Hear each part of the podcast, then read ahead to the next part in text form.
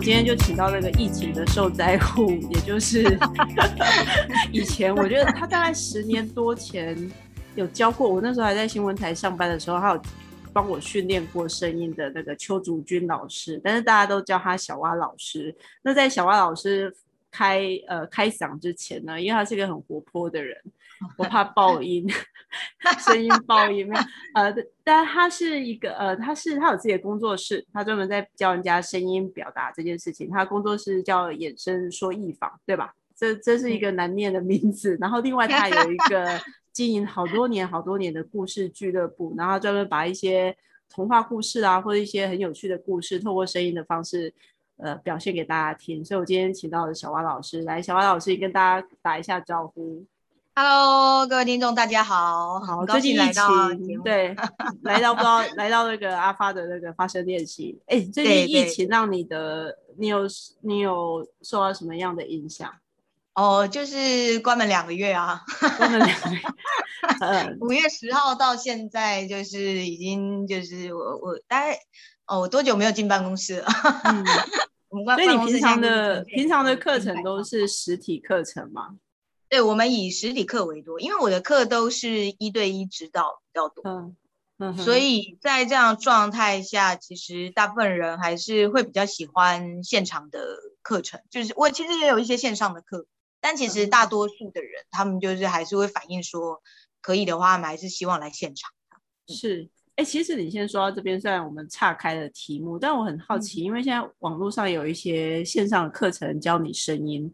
但我直觉的感觉，我觉得线上课程学声音这件事情是，呃，我比较武断一点，我觉得不会有效。因为我自我先说说看我的感觉，因为我觉得呃，声音这种东西是一来要听，你要有范本，所以如果我们要知道我们的声音有什么样的变化，要听人家讲话。然后二来像在跟老师，呃，我我我很难想象说我是听了一些课程，然后我的声音就可以有所改变。那你自己在经营？线下的课程，就是你在辅导学生的时候，你觉得线上跟线下的差异在哪边呢？我觉得线上当然最大的差异就是，因为我我以我自己的课来说，因为我的课很多都会是我必须要告诉学生怎么样去运用他们的肌肉嘛。对，所以变成我我这样子隔空喊话的话，就是我只能告诉他们，就是比如说我我会做动作给他们看，然后让他们知道怎么去照着我做。可是他们到底做的对不对，我只能从他们的声音去判断。万一他们做错了，或者是他们没有办法做到非常的正确。我没有办法去让他理解更精细的方法是什么，所以这也是为什么我的学生们他们会还是比较希望现场上课的原因。这也是我的课比较麻烦的一个部分，我也还在思考怎么去转化这一块。然后，但我觉得其实线上课就是现在坊间有非常多的线上课，我觉得其实那些也不是完全没有用啊。嗯，因为毕竟声音这件事情它是比较抽象的。所以，我其实也常常会跟我的学生说，其实他们应该要去多听一些其他老师的说法，就是你可以先去听一些基本的概念，然后跟一些讲法，然后自己先试着演练看看。然后，当你消化跟吸收了一些基本的东西以后，你再来做比较深入的练习。其实那个不管怎么样，一定是比较有效果的。嗯，所以，所以你也不能，就是我我觉得也不能非常。当当然就是不是用非常二分法说，哎，线上课就是完全没用。如果完全没用，那为什么这么多人 开线上课？嗯，只是说它会是比较基础、比较概念，然后是让你可以先自行演练。其实有些人，像以我来说啦，我自己稍微大言不惭一点说，我自己是听力跟敏感度比较好的人。对，所以像我的相声跟我的戏剧模仿这些，一直以来都是我自己听录音带或者是。看影看电视这样子自己学来的，对，只是说后来呃找了老师以后，我就知道说哦，原来我以前学的地方有什么地方是可以再修改，可以再做更精进的部分。嗯嗯，应该是说老师给你的这一些理论啊，或者是一些像你刚才说比较基础的示范，是一个很好的背景知识，可以让我们去知道说，哎，为什么声音有这样的变化，我要怎么修正。对，但有一个你讲到一个重点哦，听觉。我发现，在学外文或者是练声音这部分，听觉很重要。然后你刚才也提到说，你以前在学相声啊这些的，是，我就想问你，在我们来多聊一下，你现在都是怎么帮人救救大家的声音这件事情？你一开始我知道我认识你的时候，你是呃，我知道你有学相声，然后你也教小朋友相声，那你也去学配音，你是怎么走上配音这一行的？其实走上配音行其实还蛮有趣。我那个时候在如果儿童剧团的时候，跟赵哥一起工作的时候，因为赵哥他自己本身有录有声书嘛，嗯，然后赵哥是指。赵志强，赵志强，因为我们怕现在听众有些年轻，他不知道赵哥是谁。真的假的？不会吧？没有，开玩笑，开玩 笑。还蛮有名的。去确认一下是这个赵志强。好好好。对，然后，然后那个时候我在跟赵哥一起工作的时候，他都他就会找我们去，因为毕竟我们执行制作其实也都有兼演员，所以那时候他就找了一些演员，还有包括我们几个执行制作，就是大家一起去帮他的有声书做配音。嗯，我那时候觉得哇，配音好好玩哦。对，因为因为赵哥他出了一套他的有声故事书，我记得好像是三集吧。嗯，对。然后我们那时候，我我有我有在里面兼一两个角色啊，没有很多。可是我就觉得哇，好好玩哦。然后再加上因为那个时候我我在剧团的时候，我有带他们的偶剧，嗯，就是我们我们那时候有做那个人偶剧，人偶剧也是要配音，就像就像巧虎他们一样，就是要配音的。好，然后那时候我。我第一次在录音室看到真正的一线配音员在配音。我们那一出戏总共有八个角色，我们跟他们说我们要使用八个角色演我们那出戏，然后结果当天只来了三个配音员，一个就是主角色来三个。对，然后我那时候在想，哎，为什么八个角色只来三个配音员？我那时候就觉得。怎么那么奇怪？后来我才知道，原来有一位老师，他一个人配五个角色，也就是我们八个角色里面刚好选到了五个都是他的角色。然后我，因为我们是舞台剧的剧本，所以我们是没有停的。就是那个时候，婉莹老师她把剧本写好了以后，她就先给他们三位老师，我，然后三位老师他们就会先在家里先练习，有点类似配电影或动画的那种概念。那天我在录音室外面，我真的收到了非常大的震撼，就是。我就是听着他们几乎没有 NG，然后就这样子不停的变换角色，然后一直一直嗯去演这八个角色，然后我根本分不出来里面只有三个人。哇，那当下的那个震撼，我真的是觉得看到李唐华特技表演，对对，然后我就觉得原来声音可以玩到这样，真的太酷了，这不就是我想要的吗？然后后来，因为我在剧团的后期，我出了一场车祸，医生跟我说不能再做劳动性的工作，因为剧场是比较劳动性的工作嘛，尤其我当执行制作的，所以那个时候我就觉得，哎，反正配音也是表演啊，因为我就是非常喜欢表演，然后我就那时候就觉得啊，反正配音就是脖子以上 只要说话就好，对，那不需要劳动嘛。我那个时候就问了剧场里面有一些有参加过配音班的朋友。然后我就去报了配音班，就开始走上配音这条路这条路这样子。嗯嗯，对。但但进去以后才发现，原来跟我想的不一样了。嗯，然后后来真的不一样啊，配音像我就会好奇哦，你的声音听起来就是比较呃欢乐的啊，然后比较呃跟你的长相一样，就是你看不出小蛙是有点年纪的人。对啊，开玩笑，就是比较比较年轻的形象。娃娃脸啊，对对对，像我，对对对，娃娃脸。那我像我就好奇，像你的配音，你的角色可以有多大的变化？或是你配过什么你觉得印象很深刻的角色？我配过印象啊，我我我印象最深刻的角色就是配非常女孩子的角色，因为毕竟我是个女生嘛。可是其实你们听我声音是比较重，然后是比较比较接近就是中性的那种声音，对对。所以我刚开始进配音圈的时候，其实我的声音不是很讨喜，因为要配女生又不够女生，然后要配男生又不可能，因为我声音就是女生的声音。所以那个时候其实我常常坐冷板凳。然后有一次，有一次领班找我进去配一个国中男生，因为他觉得我的声音应该可以。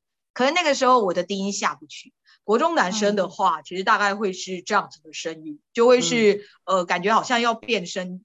但是就是又还没有完全变声的这种，就蛮适合我们我们这种比较低音的女，呃，应该说比较厚、比较重的这种女生的声音来配。嗯，可可是那时候就就根本那花轮呢？花轮适合什么样的声音？你像我，你会想到我想男生会想花轮跟胖虎这两个 会会是需要什么样的配音员？呃，我刚刚这个声音会是比较就是已经快要长成大人的声音。那一般小朋友的话，一定都是鼻音为主嘛。所以，比如说，你看像我变成这样鼻音的话，就人家一听就会知道是小男生。小男生是我最最简单的变声，因为我的声音配小男生是最快的，只要加上鼻音就好了。你看，因为我声音重，对对对，女生就要比较轻一点，对不对？对比，比如说像巧虎。小朋友，你们要知道，垃圾一定要丢到资源回收厂哦。啊，天哪，好巧虎哦！对，然后说，哇哦，巧虎，你说的真的很对耶。嗯，对对 对对，开始有对之类的，对，就是这样那种扁平的声音，就是因为我的声音厚，而且不是厚，对不起，是比较比较硬、比较重，所以配这种男小男生的声音，只要再加上鼻音就很快。那花轮的话，因为他的声音是比较柔软的嘛，对，所以呢，他也是小男生。Hi baby，然后就是他也是有点 鼻音，可是因为他又是装成熟，所以他会比较接近刚刚，呃，有点国中男生，可是又还是有一点点鼻音的那种，但是又声音是要比较柔软，嗯，而且他声音比较拖，对不对？哎，对，因为这样子才能显现出一些有钱的感觉，不是有钱，是那个叫做什么？呃，那个叫做。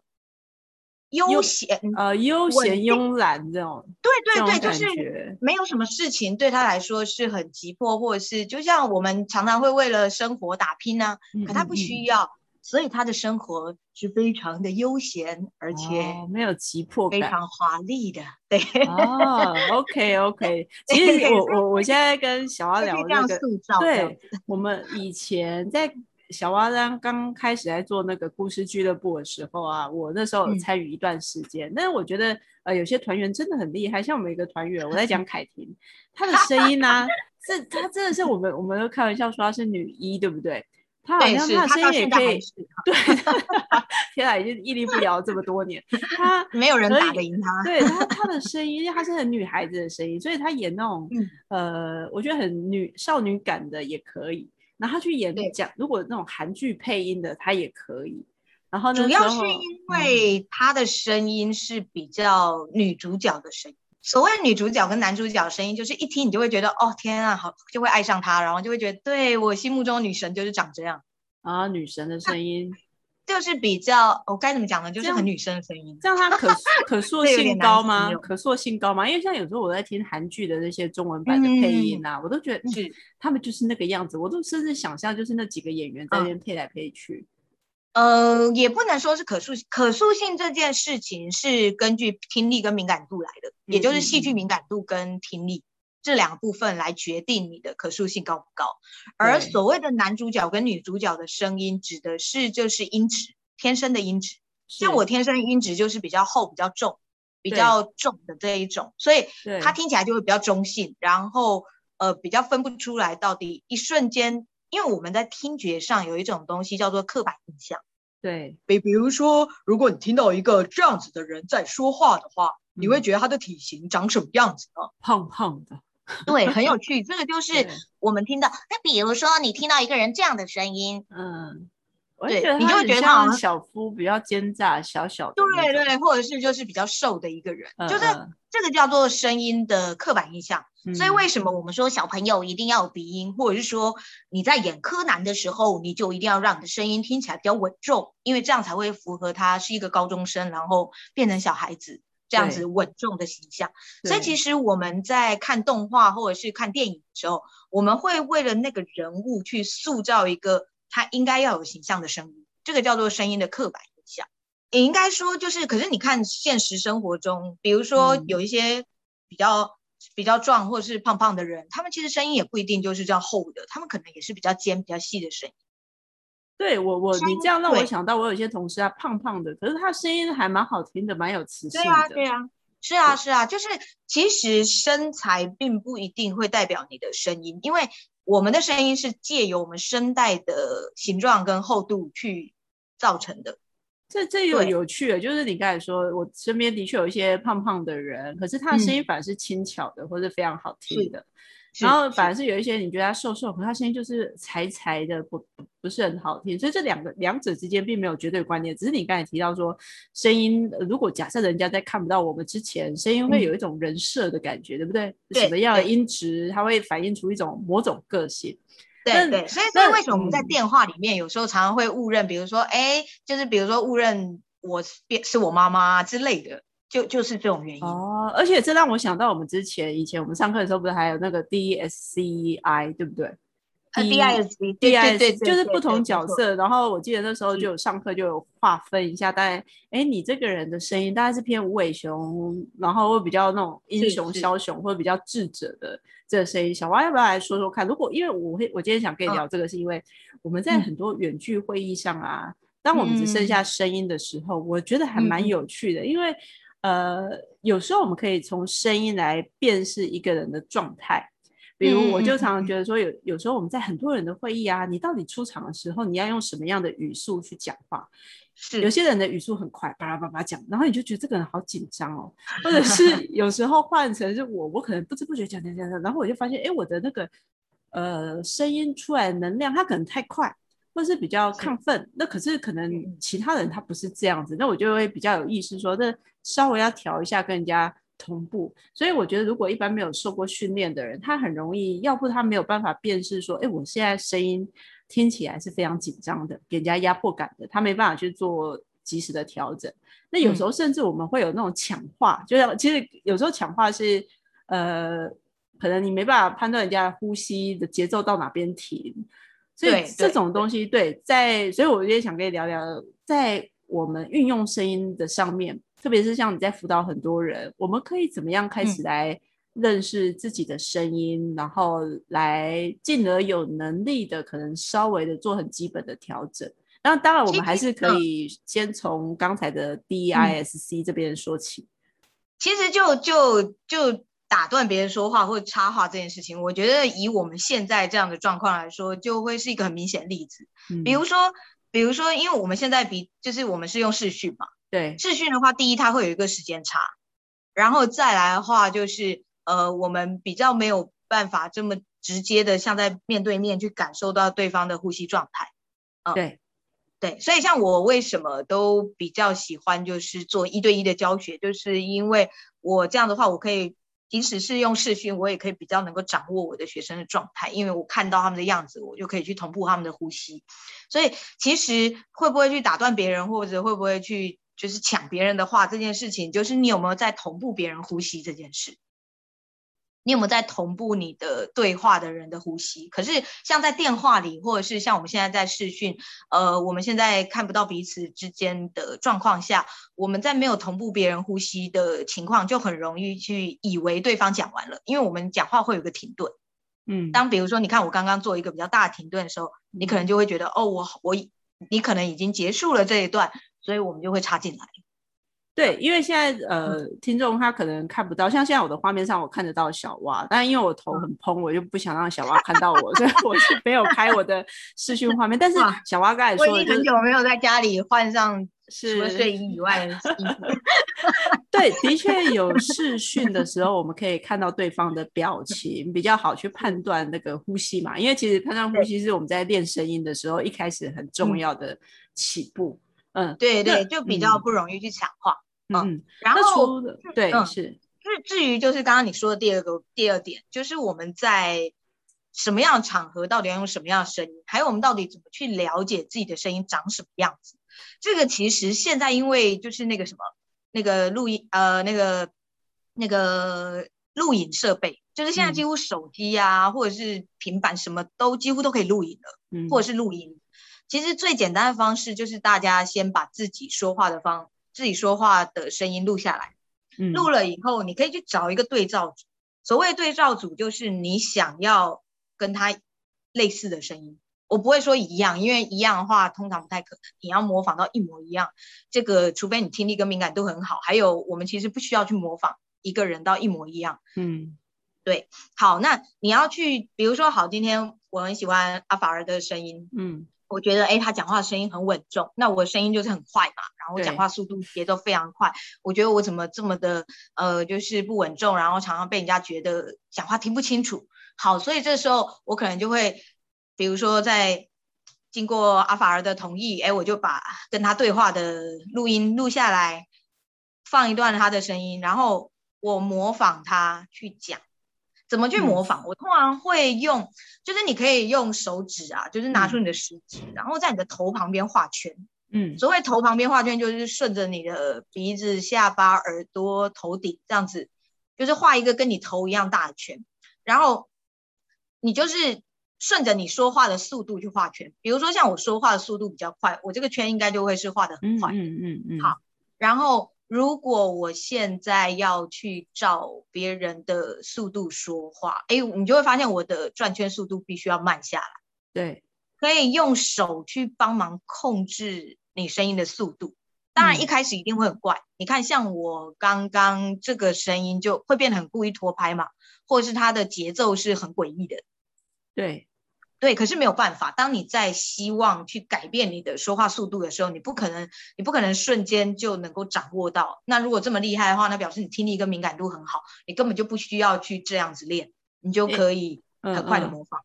说说到这个，我我印象很深刻。你那时候在教我们，因为我们有时候在练脚本或什么，有时候语速是要慢的，或者有些对话的情境下，他就是要讲话慢。那我记得很菜的时候啊，我们讲话慢的时候，大家都会自然的用拖。我知道 大家意见都很多，就是它会变成。可是我后来发现，其实 慢它不是那个去拖每个音，而是它要很明显的在某个地方有个隐形的顿点，叫停一下。我知道大家意见都很多，就是它会有一个隐形的东西，应应该是这样说啦，就是其实所谓的放慢，它你你说的那个隐形的东西，其实它就是呼吸。你你会发现讲话慢的人，他的呼吸速度其实是比较慢的，嗯，所以你看他的呼吸速度其实是，你看我就是在那个中间那个空拍，为什么他会有那个空拍？就是因为我。做了一个比较大的换气，可是你看，像我呼吸比较快的人，我换气不用那么久啊，所以我的你就会觉得我讲话的间奏很短，然后讲话速度就会很快。嗯嗯，这个就是说话快跟说话慢的差别。所以那个时候我在学，就是讲话慢的人，我最大的困难点就是怎么样把我的呼吸放慢，因为我从来没有办法。静坐。所以有时候我们现阶段，甚甚至我觉得有时候是你当下这个阶段你的状态，你能通透、你能了解的，就是可能某几项技巧。你光是能够理解应用它就够了，那可能要到过一你到不同的阶段以后，你才可以理解啊，原来当初小花老师跟我讲的东西是这个样子，我现在才会。应该也不是说理解，应该是说当你想要的时候，你就会去练。对对对，或者是以前我没有，或者是 有时候听力，像以前我我我有印象，以前你跟我讲有些东西，我可能当下是没办法理解的，就是我觉得那个没办法理解，是因为你也没有声音的范本，或是你的一些经验值你没有到，所以你没办法去理解那到底是什么。不过说到这边啊，因为刚才小花我们讲的都是你辅导小朋友的，我知道你有很多大人的客户。那一般人来找你教学的大人，他们通常是有什么样的声音困扰，或者什么样职业的人比较多？大部分都是因为没有办法长时间讲话，或者是讲话的时候很含糊，容易被当成白噪音。就是在跟一群人开会、跟一群人讲话的时候，他的声音就是最容易被忽略，或者是最容易被当成白噪音的。低存在感。这两款的，好，低存在感。啊，对对，就是在呃本。说话的声音，他的声音，比如说很小声，或者是他的声音很含糊，或者是他的声音没有办法传得很远，所以应该呃，以一般人最容易理解的状况就是不够大声了。一般人都会以不够大声这件事情，以为他的声音没有办法被人家听见是这个原因。但事实上，其实大声并只是其中一个条件而已，而且还是一个比较不重要的条件。嗯嗯，因为一般人以为要讲清楚就是讲很大声，但是其实你也可以讲的不是很大声，但是非常清楚。呃，比如说，我现在举个例子哈，我现在真的要很大声，我可能会爆麦哈。对 对。比如说，如果我现在这样在讲话的话，你看我的声音其实很大，但其实它是不清楚。呃，他真的很吵。对对，而且你就会觉得这个人很吵。可是其实我刚刚非常的大声，但问题是刚刚那一段话，除非你很专注在听，嗯，不然其实你不会知道我在讲什么，因为我刚刚是整个把我的身体的力量整个散掉，就是让它是完全发散，然后纯粹只是用力而已。就是只是让他大声，只是用大声的力，而没有让他集中。集中的身体力量跟大声的身体力量是不一样的。对，对对，所以所以所以其实最多来找我的大部分这种被当做白噪音的，通常是第二第二多的。第一多的一大概就会是那种就是讲话讲久了容易沙哑，或者是容易喉咙不舒服啊，呃，或者是觉得自己讲话很平。然后第三种就是会觉得自己讲话很平。没有什么表情的，对，这这三类人，这三类人是最常来找我的。那以老师当然就是最大宗了，因为会发生这三类最大几率的，几乎都是老师为主。对，呃，我觉得我刚才听到这，我发现，当然那一个常常要讲话，那是某些特定职业，因为真的讲很多话，像有时候我我去主持一些活动，然后我发现声音没有用好的话，你很容易会累，因为你就会知道你是扯着嗓子在讲话的。是，呃，然后另外我觉得另外两个比较常见的，一个是讲话不清不楚。我我的确有一些同事，我听他讲话，我都会觉得，嗯，你在讲什么东西？他他讲话有点含糊。然后我自己的感觉是，可能有时候是嘴型啊，或者是他不太确定他在讲什么东西。另外一个我觉得很有趣，就是讲话很平。呃，什么样的人会讲话很平，或讲话很平的人，他可以做哪哪一两个基本的调整，他就可以明显感觉到不一样。基本上讲话很平，最重要原因就是因为面无表情。当你 脸都没有在动的时候，你的声音想要有表情都没有办法。好，嗯嗯，你看，像我刚刚就是把我的脸整个，对我现在在荧幕上，因为我可以看到小蛙的表情，他他现在看起来就我平常上班就蛮厌世的啊，所以所以因为我们在讲话的时候，像我就印象很清楚。嗯，我记得很清楚，小花那时候叫我们那个校肌，就是我们颧骨啊，对对对对对，他叫我们练习摇笔，摇一支笔，然后校肌要提上去。我有点，我现在都不摇笔了，因为笔太脏了。我现在都摇筷子。哦，对，咬筷子也可以，但我有点忘了那时候是为了我为什么要练这个校肌？呃，提升这个校肌的话，第一，它可以让你的声音变比较高，听起来比较有精神。呃，因为我们的脸如果是完全塌的话，你看，其实像我现在这个声音，就会比较像刚睡醒的声音。还有就是一副很厌世，然后什么都不想管的声音。对，呃，就是我现在就是只有动我的嘴巴，然后其他肌肉都没有在动。而且你会发现我现在换气没有刚刚那么顺畅，所以没有办法讲的比较快，或者是呃，就是我的断点会比较明显。对对，就是因为我把我的呼吸道整个阻塞了。因为你的后咽喉，就是你的呼吸道是没有打开的。对。可是当你把你的脸颊，就是小孩子很可爱，就是我们常会捏的那两坨，对，往上捏。嗯。对对，当你这样子提起来的时候，第一，你你会发现你的鼻子变得比较畅通。对。很有趣哦，你如果故意的把你的脸颊这样提起来，你会发现你鼻子好像比较可以吸得到空气。然后当你这样提起来的时候，其实你会发现你的喉咙也打开了，就是你的呼吸道其实是开的，所以。呃，你会发现很多就是那种讲话可以讲得很快，或者是讲的呃，就是比较声音比较标准，就是发声比较好的人，他们的嘴型其实是没有张到很大的，可是他们的声音可以很亮很清楚，甚至像我的话，我讲话很快，可是我的声音也不会含糊，也不会太过含。对对，为什么会这样？就是因为我的嘴巴没开，可是它后面的呼吸道是开的。好，在这样的状态下，不知道各位知不知道在。就是以前他们在那个煤炭炉要生火的时候，他们会有一个东西叫做鼓风，那叫什么？对，就是后面是一个那个很大的那个收缩，像那个手风琴的那个收缩，对对对，前面就是一根管子嘛。对，他们当他们去收缩那个鼓风鼓风机的时候，然后那个风就会非常集中的从那个管子吹出去。嗯嗯。当我们把脸这样抬起来，然后就是又把我们的脸颊肌肉就是收。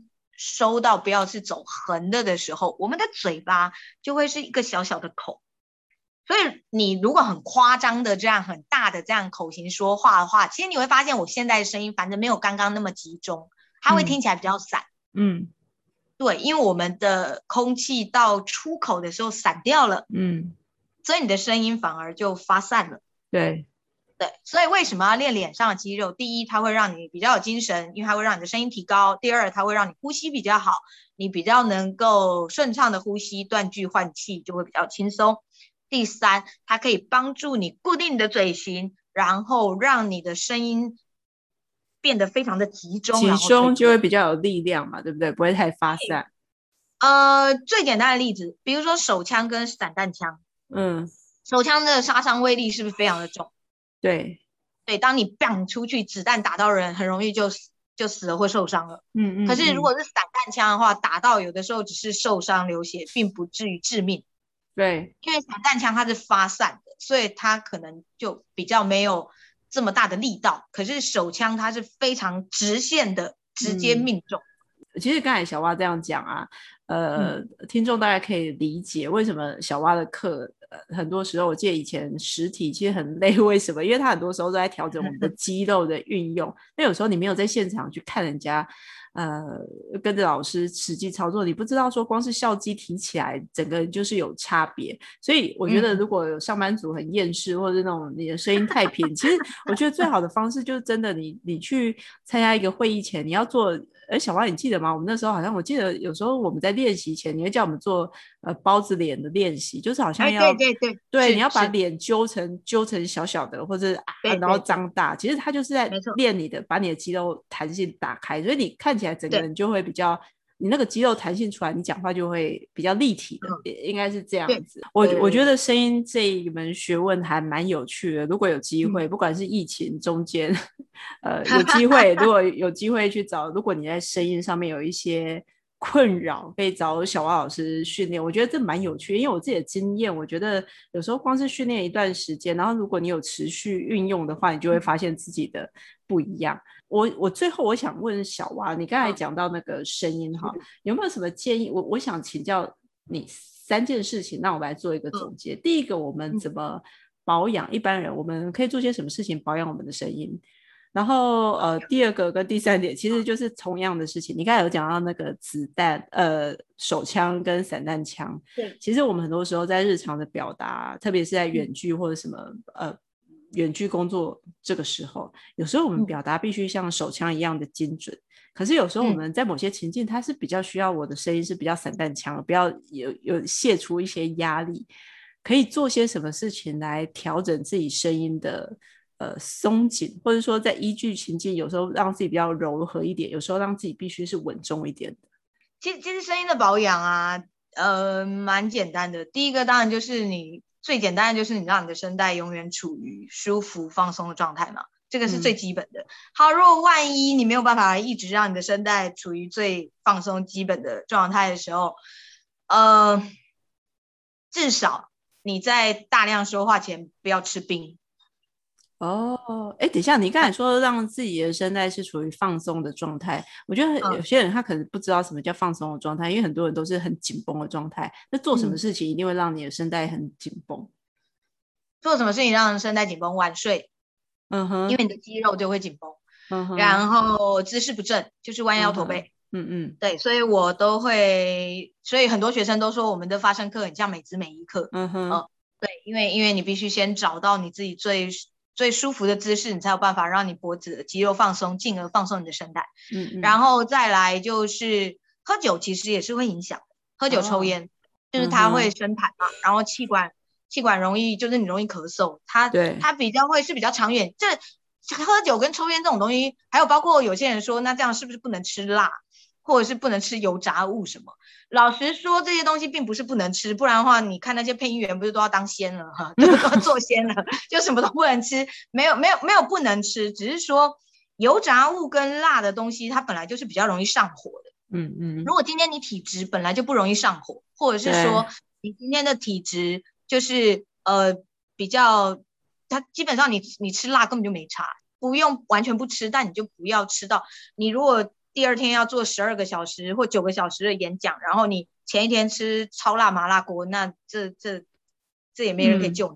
大量说话之前也不要吃太多甜的东西，因为甜食会促进唾液的分泌嘛。对。然后那它我们唾液会去包裹那些甜的，就是它会变成浓的痰。其实是因为我之前胃食道逆流，然后就是那一段时间也是我的声带没事，可是我周围肌肉都在发炎。对，那时候我其实我讲话也是，就是比如说，尤其在故事俱乐部，只要一演出完，我一定哑掉，因为要变声嘛，声带要。医生说我们是不正常使用声带的族群嘛。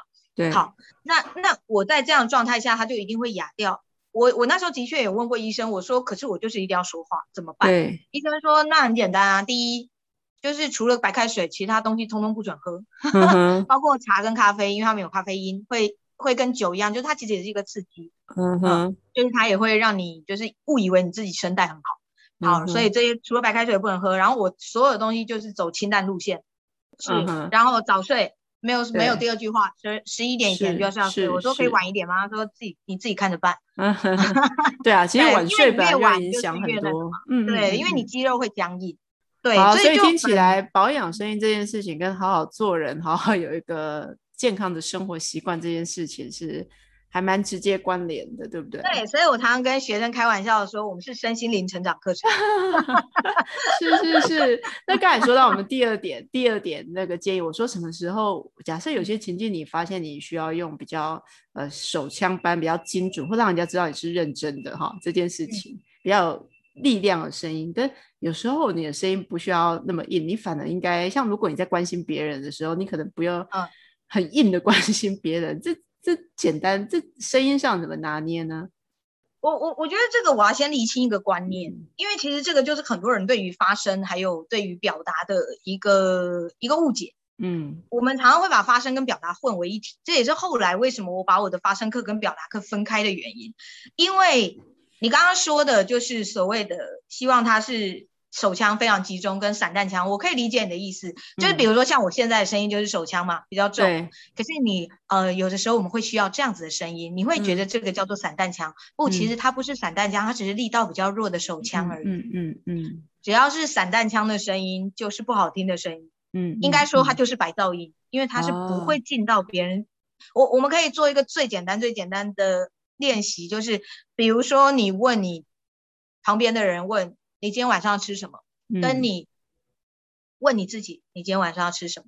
嗯，你看我问我自己的时候，你今天晚上要吃什么？这个声音就是散弹枪的声音，嗯哼，它是没有力量的，嗯，对，它是它是是不是有一点 murmur 对自己在那讲话？对对对对对对对对，它没有一个目标感，对不对？它没有一个对象感，是。可是所谓柔软的声音，它还是有目标感的哦。哦，比比如说，你看像我现在这样子跟你说话，对，比如。